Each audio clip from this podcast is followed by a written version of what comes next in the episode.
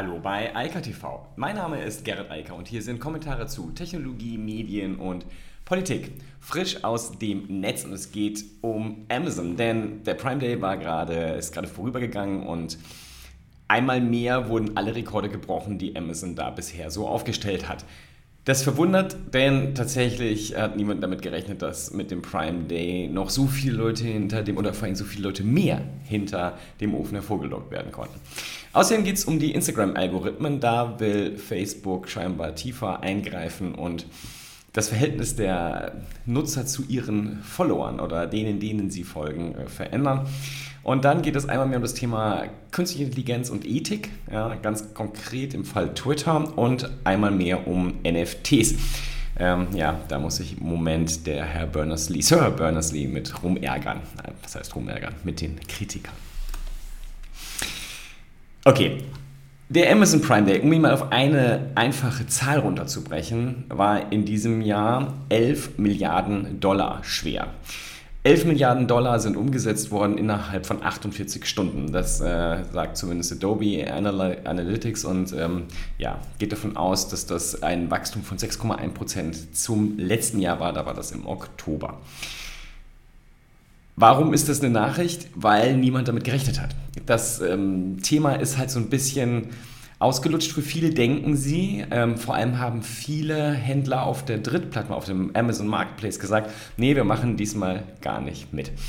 Aber auch da sieht es so aus, die Marketplace-Händler haben wohl mehr Umsatz gemacht als Amazon selbst. Also die, die da vielleicht keine Prime-Angebote, also Prime Day-Angebote gemacht haben, die haben dann wahrscheinlich eher jetzt das Nachsehen.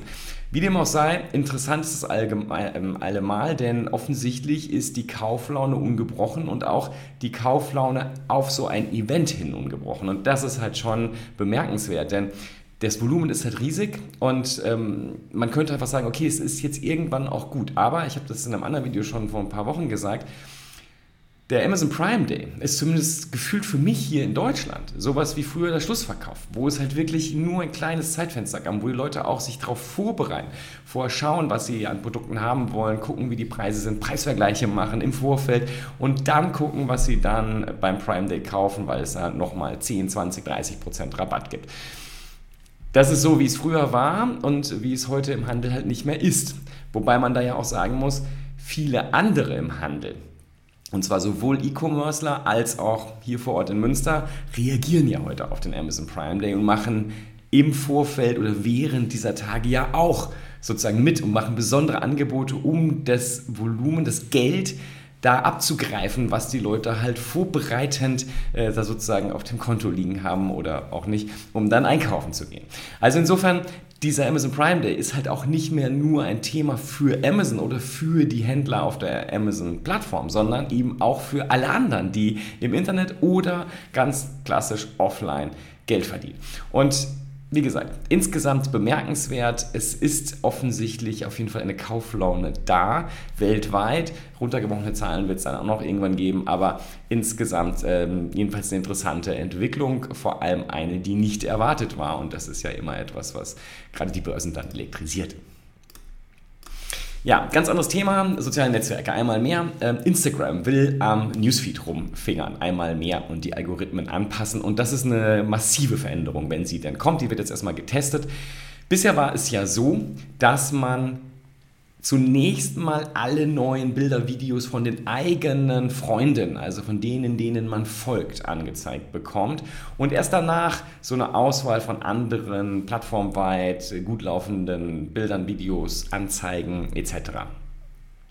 Das soll sich ändern. Also, Instagram will diese Suggestions da reinmischen, also in den Freunde-Bilder-Video-Stream und damit letztlich das machen, was Facebook ja schon lange macht, was andere soziale Netzwerke auch schon lange machen. Ob das gut ankommen wird, ist eigentlich eine ganz andere Frage. Instagram sagt auf Basis der Zahlen in Tests zu den Suggested Media Formaten der letzten Monate und Jahre, ja, das ist das, was die Nutzer wollen. Ob das dann tatsächlich so ist oder ob das nicht eher das ist, was Facebook äh, haben möchte, werden wir dann sehen. Vor allem, wenn wir sehen, ob die Algorithmen wirklich gut genug sind. Denn das ist das nächste Problem bei der ganzen Nummer. Facebook hat ein Problem mit dem Newsfeed. Und Facebook hat einfach ein massives Problem mit dem Newsfeed im Verhältnis zu zum Beispiel TikTok. Und das ist etwas, woran sich immer mehr Menschen immer stärker gewöhnen. Die Personalisierung, die Optimierung der Inhalte auf die eigenen Interessen, das können andere mittlerweile viel besser, insbesondere TikTok.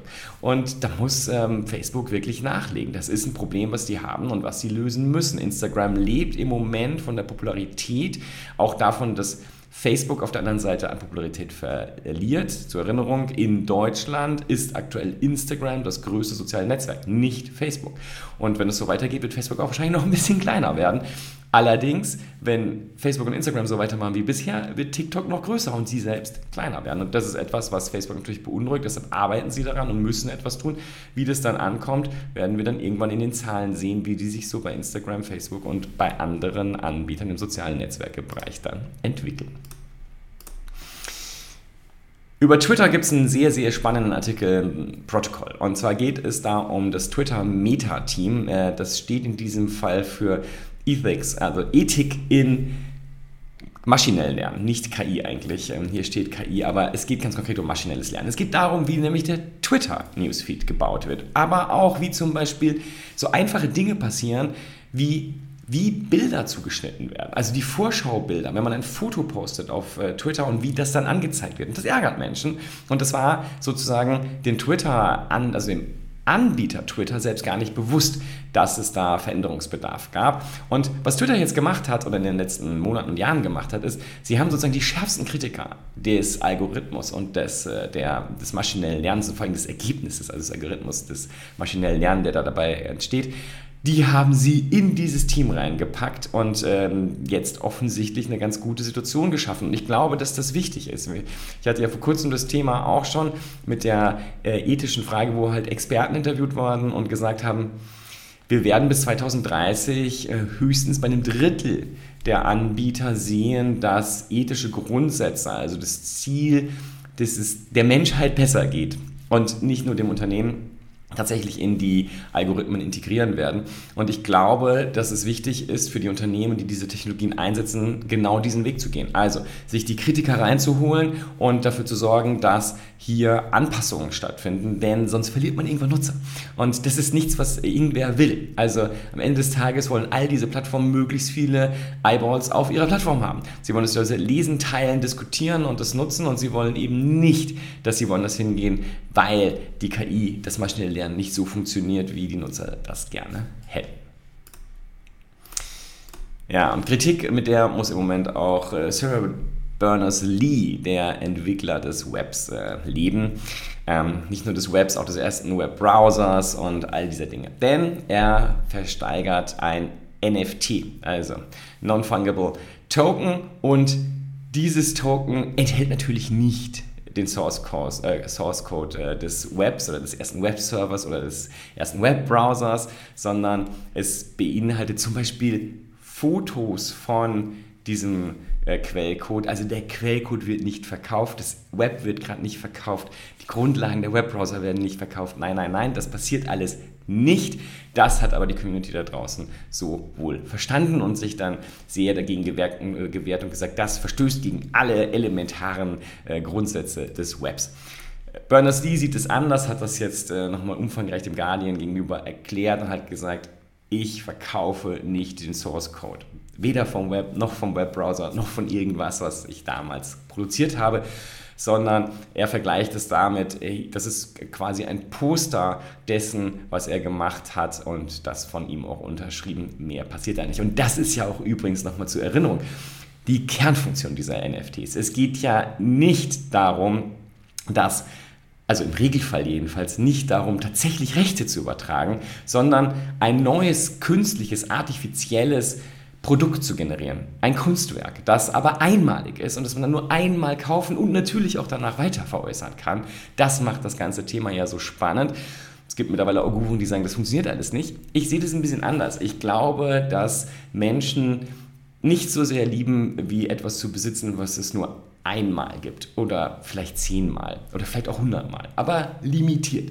Das ist etwas, was Marktpreise ganz massiv bewegt und deshalb glaube ich, dass dieses Konzept auch sehr klug ist, gerade für digitale Güter und die werden immer wichtiger. Und natürlich sind alle, die etwas Wertvolles da besitzen, wie zum Beispiel den Namen Berners-Lee und damit zu sagen können, ich habe dieses Web entwickelt. Das ist mein Baby sozusagen, auf dem ihr hier alle rumsurft.